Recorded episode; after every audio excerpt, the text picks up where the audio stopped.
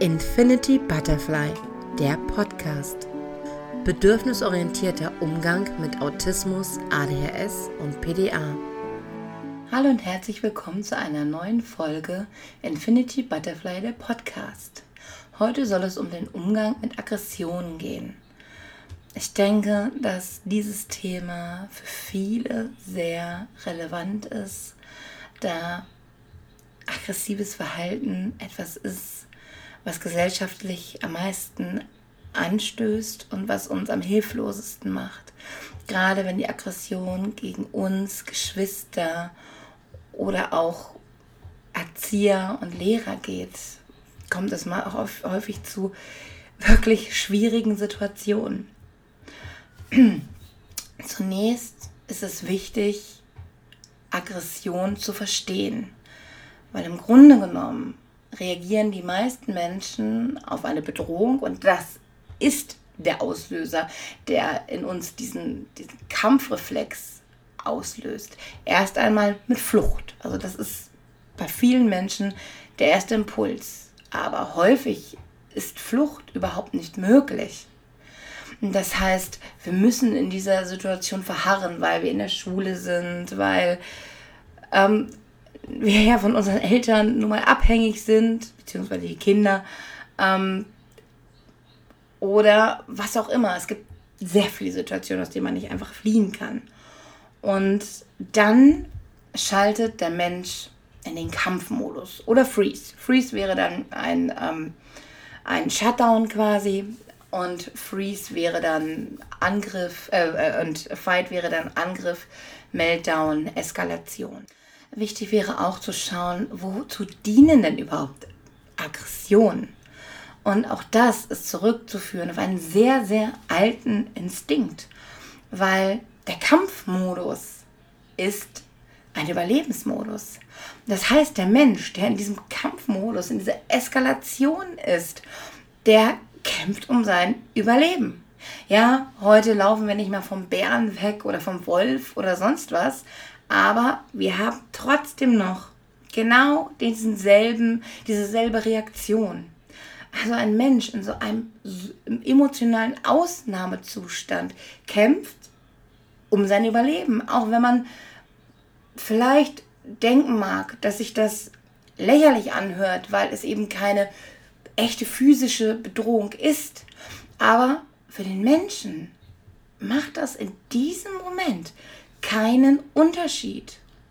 Sobald diese Bedrohung da ist, schaltet das Gehirn in einen Modus, wo es nicht mehr rational denken kann. Es gibt noch vorher genug Phasen, in denen man, in denen man noch auf den Menschen einwirken kann. Aber wenn es zur Eskalation kommt, ist das nicht mehr möglich. Rationales Denken ist weg, ist ausgeschaltet. Wir denken nicht mehr logisch. Wir handeln nur noch. Es wird oft von einem Tunnelblick gesprochen.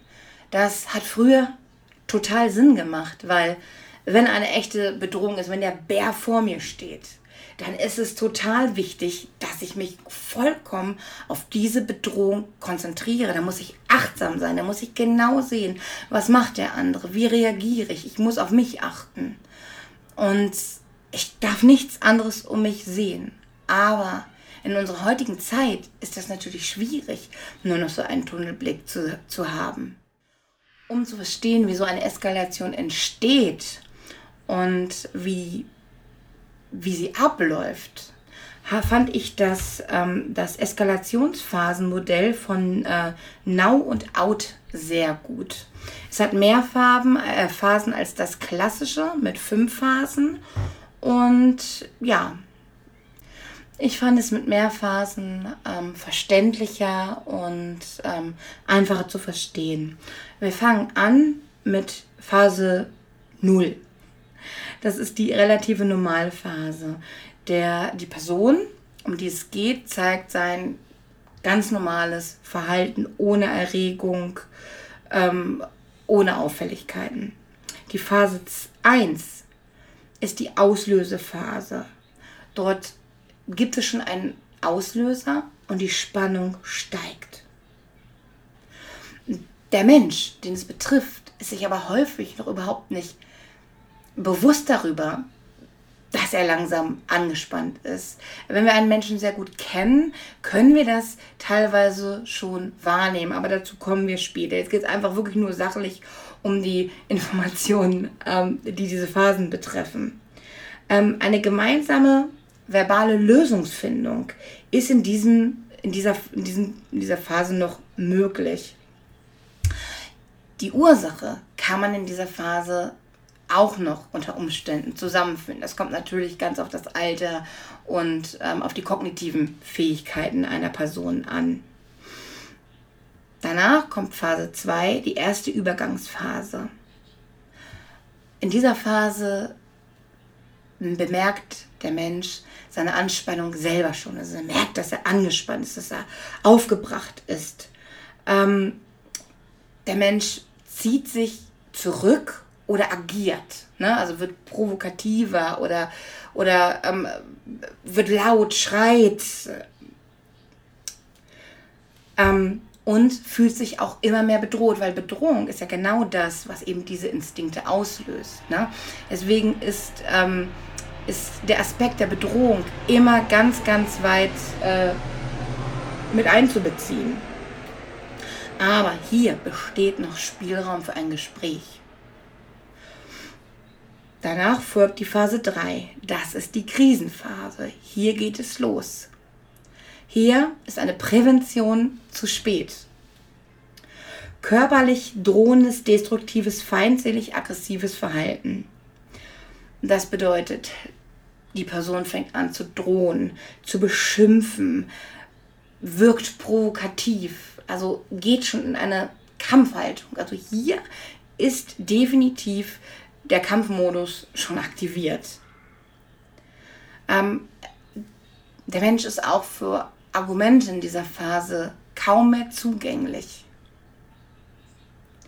Und das, das Gefühl, um das es eigentlich mal ging, ist nicht mehr erkennbar. Also zum Beispiel Angst. Ne? Also ganz viel Wut, Eskalation entsteht durch Ängste. Und die Angst kann man in diesem Zustand einfach gar nicht mehr erkennen, weil es sich komplett in Aggression gewandelt hat. Danach folgt Phase 4, das ist die destruktive Phase. In dieser Phase, das ist die, ist die Hochphase, höher geht es nicht mehr. Dort, dort hat der Mensch oder das Kind in unserem Fall, das Kind hat jegliche Selbstkontrolle verloren. Also ab hier an ist, reagiert es einfach nur noch. Es hat keine Kontrolle mehr über sein Verhalten. Körperkontakt in, diesem, in dieser Situation führt zum Angriff. Es sollte wirklich vermieden werden, das Kind, den Menschen, die Person anzufassen. Ich, ich, werde, ich werde jetzt im restlichen Podcast vom Kind reden. Es bringt mich sonst absolut durcheinander. Das werdet ihr wahrscheinlich gemerkt haben. Ähm, ich werde jetzt vom Kind reden. Ihr könnt das aber eins zu eins auch auf Erwachsene beziehen. Körperkontakt sollte nur erfolgen, wenn die Person so stark äh, fremd oder eigengefährdend ist, dass es nicht mehr abzuwenden ist. Also wenn ein Kind droht, auf eine Autobahn zu laufen oder eine vielbefahrene Straße, ja, dann bleibt uns nichts mehr anderes über. Aber bevor, das ist das Letzte, zu dem ihr greifen könnt. Körperkontakt sollte vermieden werden, außer die Person wünscht das ausdrücklich, was sehr unwahrscheinlich ist. Physische Aggression, Angriff. Also jetzt, jetzt erfolgt die Gewalt.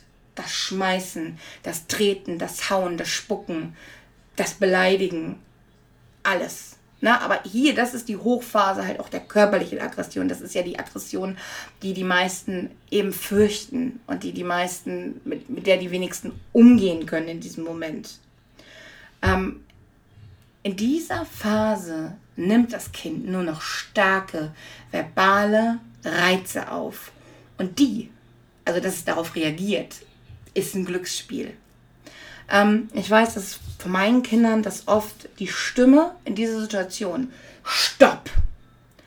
Manchmal dringe ich dann noch einigermaßen zu ihnen durch. Also das mache ich auch nur, wenn ich wirklich körperlich angegriffen werde oder Geschwister angegriffen werden, die ich nicht schnell genug aus dem Weg räumen konnte. Ähm, manchmal hilft das noch, aber es ist, es ist einfach nicht gesagt. Aber wenn man das durchgestanden hat, dann kommt Phase 5. Das ist die Wiederherstellungs- und Abkühlungsphase. Dort lässt die Anspannung Spannung langsam nach. Aber, und das ist ein Fehler, der oft gemacht wird, in dieser Phase ist die Chance, dass neue Eskalationen drohen, riesengroß. Es muss, in dieser Phase gibt es keine klärenden Gespräche oder Vorwürfe, oder, also die soll es sowieso nicht geben, ne? aber da kommen alle Reize, alle Stressoren müssen weggehalten werden vom Kind. Diese Phase kann lange dauern, bis anderthalb Stunden. Also es ist zwingend äh, notwendig, dem Kind auch diese, diesen Raum zu geben. Es muss in einem sicheren, in einer sicheren Umgebung sein, in einer Umgebung, ähm, wo es sich zurückziehen kann. Das ist absolut wichtig. Und das aggressive Verhalten klingt auch noch nach. Also die sind noch wirklich da drinnen. Die, die greifen nicht mehr an, aber die Bereitschaft, die Bereitschaft ist noch da. Und die auslösenden Gefühle, also Angst, Wut, also es ist eigentlich meistens, also es ist meistens Angst ähm, oder Überforderung, die sind noch da. Ne? Die, die, klingen, die klingen noch nach. Die Phase 6 ist die zweite Übergangsphase. Dort ist das Kind wieder zugänglicher für Gespräche. Die Anspannung ist allerdings immer noch erhöht. Auch da ist es noch ratsam, das Kind nicht, zum Beispiel wenn es in der Schule ist, wieder in den Klassenraum zu bringen.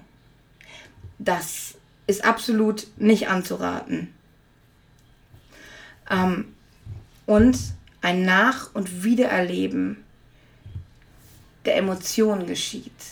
Das Kind reflektiert, also was heißt reflektiert, durchlebt das Ganze nochmal. Und in dieser Phase sind auch nur, sind keine langen Bequasselungen angebracht. Kurze, klare Ansprachen. Kein, keine langen Gespräche. Phase 7 ist die Auflösephase. Dort ist die Abspannung, äh, Anspannung abgebaut. Und das ist die Phase, wo das Kind anfängt, Schuld und Scham zu empfinden. Man nennt es auch depressive Phase, weil dort das Verhalten, ähm, das könnt ihr jetzt nicht sehen, weil, weil in der Grafik ist dort das Verhalten, äh, das, ähm, das Befinden, die Anspannung unter dem Nullpunkt. Das Kind ist in einem Tief, ist in einer tief emotionalen Phase und auch sehr labil. Auch in dieser Phase absolut keine Gespräche, also keine, keine klärenden Gespräche, das funktioniert nicht. Bei neurodivergenten Kindern würde ich euch sowieso anraten, länger zu warten.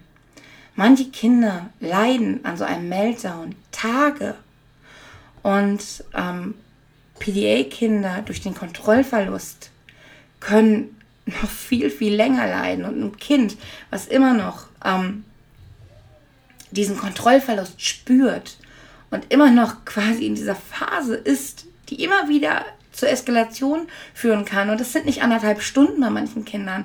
Das sind bei manchen Kindern, also ich kenne das von meinen PDA-Kindern, das, das geht teilweise über Tage nach einem wirklich schlimmen, nach einem schlimmen Meltdown. Ne?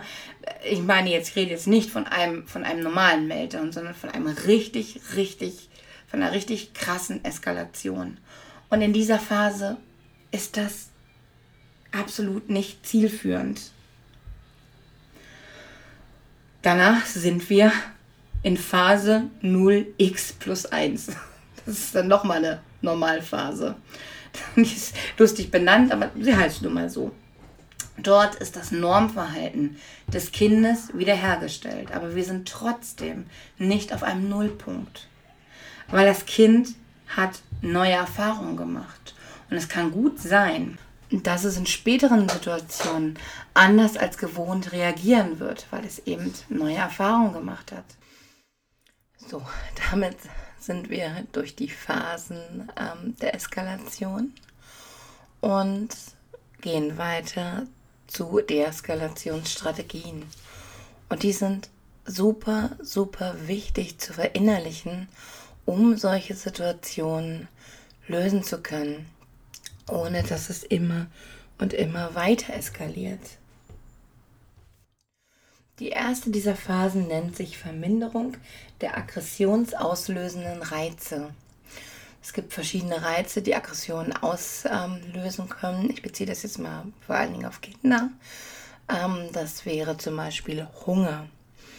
Das wären ähm, Überreizungen, die eben zu Overloads führen, wie eine laute, hektische Umgebung mit grellem Licht, bunten Farben und vielen Menschen.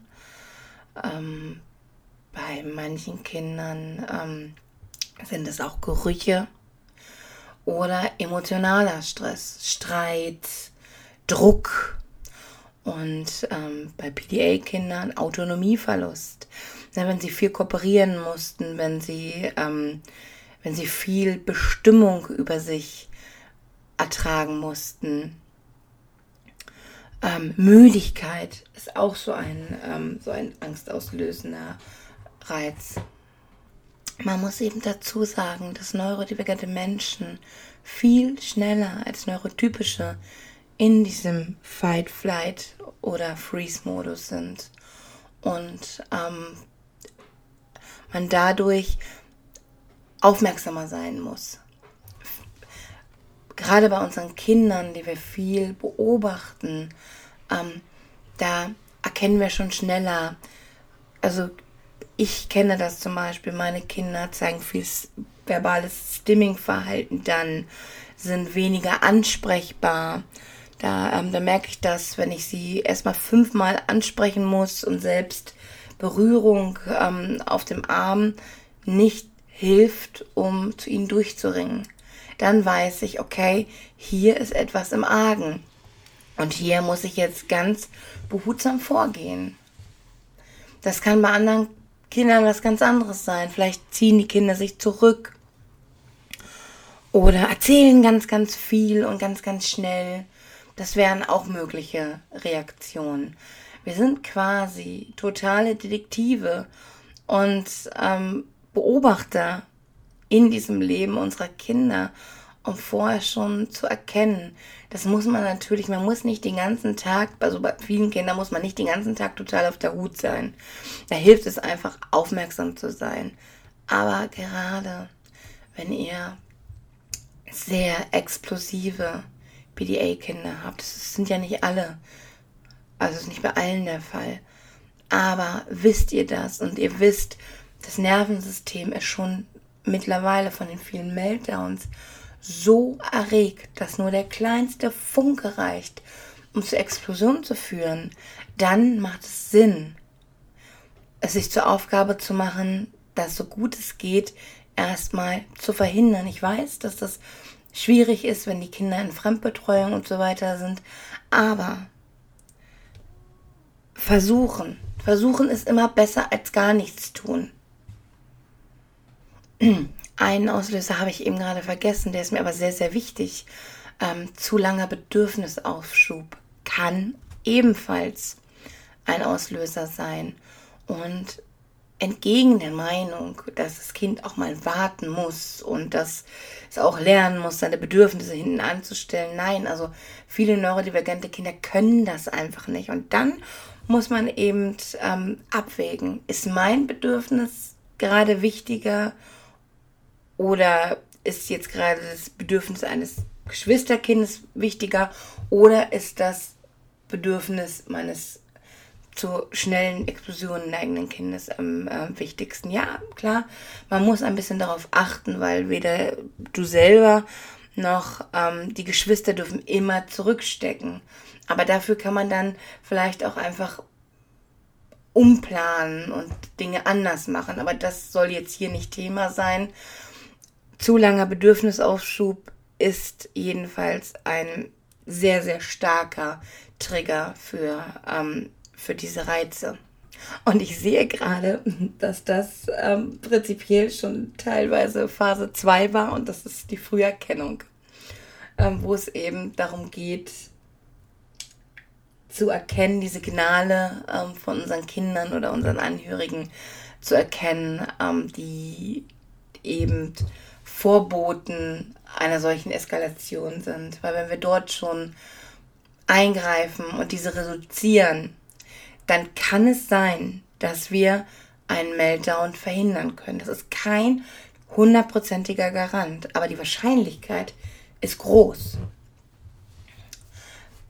Die dritte, ja, es ist nicht Phase, sondern die, die dritte Stufe der Deeskalation ähm, ist die verbale Deeskalation.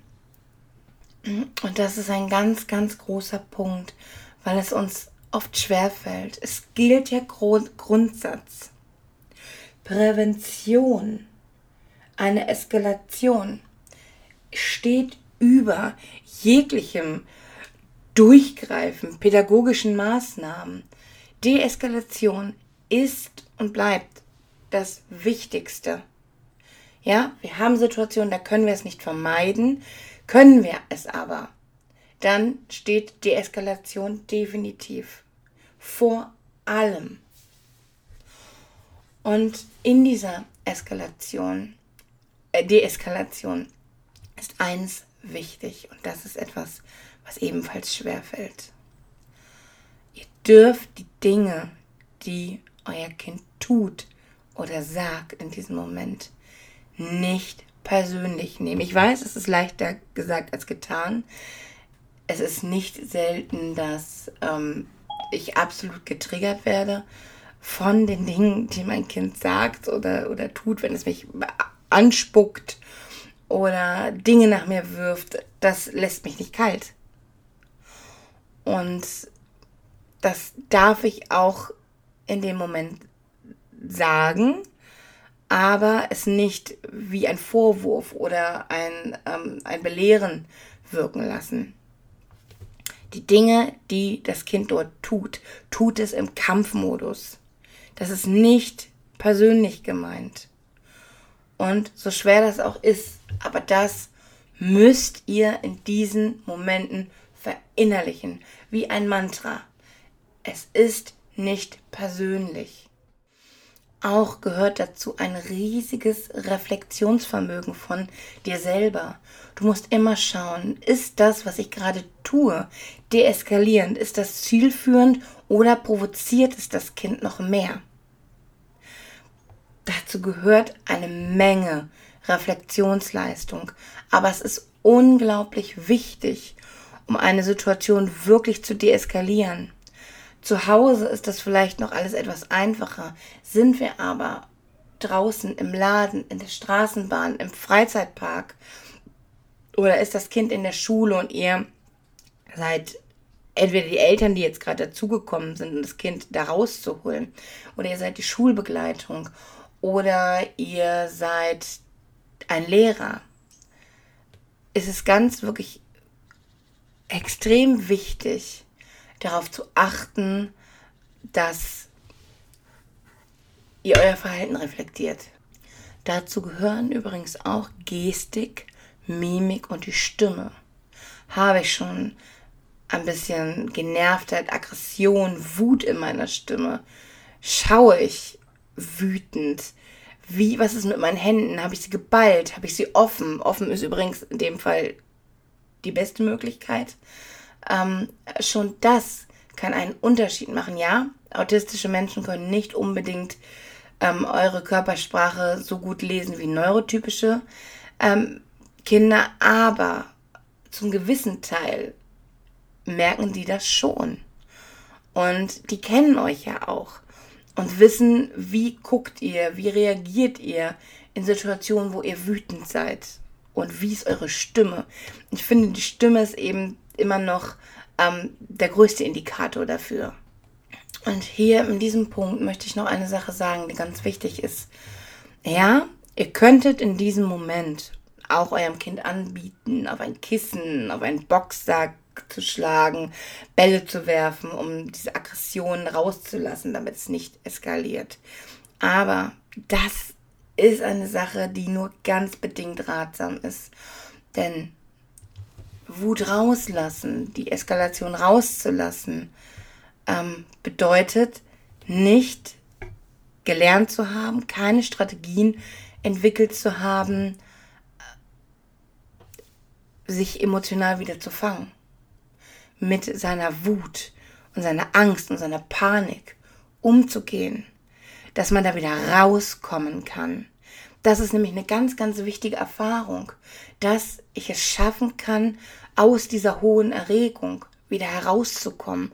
Und das ist ganz wichtig und wertvoll. Und deswegen ist Deeskalation wichtiger als Dinge zu machen, wo das Kind seine Wut rauslassen kann. Das klingt in der Theorie immer so toll. Und es gibt auch sicher Momente, wo, ähm, wo das angebracht ist. Aber im Generellen sollte unsere, unser Weitblick immer darauf sein, dem Kind die Möglichkeit zu geben, sich wieder zu beruhigen.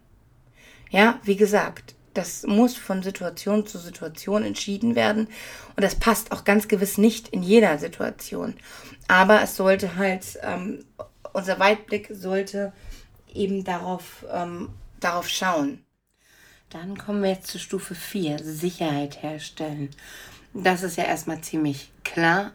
Alle außer Gefahr bringen Geschwister, Hunde, andere Personen, aber auch dich selber. Also ähm, wahre Abstand. Es ist sowieso immer ratsam, in so einem Moment physischen Abstand zu halten ähm, und sich nicht selber in die Gefahr einer Rangelei, ne, einer körperlichen Auseinandersetzung zu begeben. Ja, das Kind mag vielleicht noch 6, 7, 8, 9, 10 sein, ähm, aber irgendwann ist es eben 16 und dir vielleicht körperlich überlegen. Und da ist ganz klar, besser es geht, auch wenn es ärgerlich ist, Mobiliar kaputt oder ähm, etwas anderes als ähm, menschliche ähm, Schäden. Es ist aber ebenso auch gemeint, dass du ähm, gefährliche Gegenstände aus dem, ähm, aus, der, aus dem Weg nimmst. Ne, weil es ist ja nicht nur gesagt, dass bei diesen Aggressionen ähm, nur andere zu Schaden kommen, sondern es kann ja auch gut sein, dass ähm, das Kind sich selber verletzt, ne? seinen Kopf irgendwo gegenschlägt oder sich, sich verletzt mit einem Gegenstand, wenn er jetzt zum Beispiel eine schwere Vase auf dem Tisch steht, sich das gegen den Kopf schlägt oder ähnliches. Also da sollte man schon schauen, dass ähm, so die gefährlichsten Sachen ähm, außer Reichweite sind und äh, eben auch Personen. Wenn sich ein Kind in so einer Situation befindet, kann es auch nicht mehr ausmachen, wie ihr euch fühlt. Es macht Sinn, eure Empfindungen auszusprechen. Also ob es euch jetzt traurig macht, ob es euch ähm, Angst macht vielleicht auch. Ähm, es macht Sinn, es auszusprechen, weil das Kind kann das selber nicht mehr fühlen. Und ähm, die Chance, dass ihr es erreicht, besteht auf jeden Fall. Deswegen macht es Sinn, das laut auszusprechen. Die nächste Eskalationsstufe Nummer 5 ist dann der Cooldown und ähm, dort auch ebenfalls wie bei den ähm, Eskalationsstufen, ähm, äh, Phasen beschrieben, ähm, ist es die Phase, wo es jederzeit zu neuen Eskalationen führen kann, weil das ähm, Kind einfach noch in einem hohen Erregungszustand ist. Das heißt, weiterhin alle Reize von dem Kind fernhalten, keine Vorwürfe, nicht versuchen, Gespräche zu führen, sondern ruhig bleiben, die alles reizarm zu lassen und ähm, dem Kind die Möglichkeit geben, wieder runterzukommen. Die äh, sechste Stufe ist die Nachbetreuung. Das ist die, ähm, die Stufe, die auch zu dieser Phase passt, ähm, die, ähm, die man Depression nennt, wo das Verhalten eben unter das Ver Ver äh, Normalverhalten rutscht und das Kind Scham und Trauer empfindet und ähm, vielleicht sich sogar depressiv fühlt. Es ist dann wichtig für das Kind da zu sein und ihm das Gefühl zu geben, dass man es noch liebt oder ähm, wenn man nicht jetzt das Elternteil ist, dass ähm, man es immer noch schätzt und dass man Verhalten und Person voneinander trennt. Das Verhalten kann man gerade echt total blöd gefunden haben. Das hat aber nichts mit der Zuneigung und dem Respekt dem Menschen gegen, also dem Kind gegenüber zu tun. Das ganz klarzustellen, ist ganz, ganz wichtig für das Gefühl des anderen, weil diese Situation, diese Stufe, diese, diese Deeskalationsstufe ist extrem wichtig für die Bindung zu dem Kind. Die siebte und letzte Stufe ist dann die Nachbearbeitung.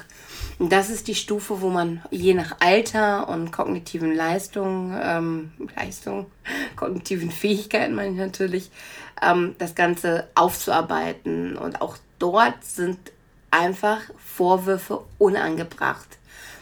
Das Kind hat sich in einer Ausnahmesituation befunden und hat es nicht mit Absicht gemacht. Deswegen auch im Nachhinein sind Vorwürfe einfach nicht zielbringend. Wichtig ist auch, Strategien zu entwickeln, wie es nächstes Mal verhindert werden kann oder wie besser in der Situation ähm, gehandelt werden kann, damit es nicht noch weiter eskaliert. Wenn das mit dem Kind noch nicht möglich ist, macht es Sinn, es mit den Menschen um einen herum, mit den Bezugspersonen, mit den Personen, die täglich mit dem Kind zu tun haben, zu besprechen. Dass man eine gemeinsame Strategie findet, wie man in Zukunft eben mit diesen Verhaltensweisen umgehen kann. Ich hatte auf meinem Instagram-Account auch eine kleine, einen kleinen Fragesticker gemacht, welche Themen euch zum ähm, Thema Aggression beschäftigen. Und da war zum Beispiel ein Punkt, wie gehe ich äh, mit Aggressionen um, die gegen mich gerichtet sind. Und dort spielt halt einfach eine Rolle, ähm, sich selber zu schützen das kann sein mit Abstand halten. Ist natürlich schwierig bei einem Kind, was auf einen zukommt, was einen angreift. Ähm, schwierig. Also, ähm, ich gebe laute Impulse. Also, wenn ich wirklich angegriffen werde, mir wehgetan wird, dann sage ich ein wirklich lautes Stopp. Bei meinem Kind hilft das ich kann euch nicht garantieren, ob das bei eurem Kind reicht. Ähm, ist ganz verschieden. Also ich ähm, versuche im Alltag möglichst wenig laut zu werden, sodass ein Stopp von mir wirklich eine Bedeutung hat. Ne, dass, ähm, dass das Kind weiß, dass ich es ernst meine, wenn ich Stopp sage. Und deswegen hilft das bei meinem Sohn auf jeden Fall. Nicht immer. Ähm, ich wehre auch ab mit, mit Armen, also so, dass mein, mein Kopf und meine Organe geschützt sind, definitiv. Das mache ich auch. Und ähm, mein Kind ist jetzt nicht so aggressiv mir gegenüber. Ich glaube, wenn es aber so wäre, dann würde ich mir diese Boxkissen kaufen. Ich weiß nicht, ob ihr die kennt, aber das sind so Kissen, die man zum Beispiel so an die Hände machen kann und ähm, dann wird beim, ich denke beim Kickboxen oder so dagegen gehauen. Das könnte ich mir vorstellen, dass das funktioniert, aber da ist es dann auch wieder diese Sache, ähm, dass es besser ist, mit Emotionen umzugehen, als ähm, die Wut nur rauszulassen. Gut, aber wenn es zu spät ist oder wenn das Kind es eben ähm, nicht schafft, aus diesen Emotionen zu kommen, ist es ja schon wichtig, sich zu schützen. Diese Kissen hat man nicht überall mit. Deswegen ist das auch nur eine, eine punktuelle und situationsabhängige Lösung. Trotzdem ist es zumindest für zu Hause, wo die Kinder sich nur am meisten so zeigen, wie sie sind, eine Möglichkeit. Es ist sowieso immer situationsabhängig. Ich kann, wenn ich zum Beispiel mein Kind in der Straßenbahn eskaliert, kann ich nicht auf dieselbe Art und Weise reagieren, wie ich das zu Hause kann. Das ist mir, das ist mir absolut bewusst. Es gilt aber, die Theorien zu, zu kennen und sich daraus eine Strategie zu basteln. Weil es gibt keine, es gibt keine Lösung, die bei allen Menschen passen. Und vor allen Dingen nicht bei allen neurodivergenten Kindern. Das muss ganz klar sein. Es gibt keine Patentlösung. Aber aus dem Wissen, den man, das man hat über diese Phasen und Stufen, kann man sich eine Strategie zusammenbasteln, die vielleicht funktioniert. Und vielleicht auch um Zusammenarbeit mit dem Kind. Weil manche Kinder sind reflektierter, als man das, als man das meinen mag. Deswegen, es macht auf jeden Fall Sinn. Ein weiteres Thema, was angesprochen wurde, war, wie gehe ich mit selbstverletzenden Verhalten um? Und das muss ganz differenziert betrachtet werden. Wie stark selbstverletzend ist das Verhalten? Es gibt Kinder, die sich auf diese Art und Weise zum Beispiel gegen den Kopf schlagen, so wie sie es aushalten, aber wie es nicht gefährlich wäre. Es gibt aber auch Kinder, die schlagen ihren Kopf gegen Wände. Das wäre ein Moment, an dem ich erst versuchen würde, etwas zu sagen.